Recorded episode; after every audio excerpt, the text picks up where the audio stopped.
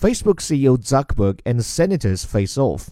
Lawmakers grilled Facebook chief executive Mark Zuckerberg over the company's handling of user privacy, while also signaling they were prepared to embark on a new era of regulation for big tech companies.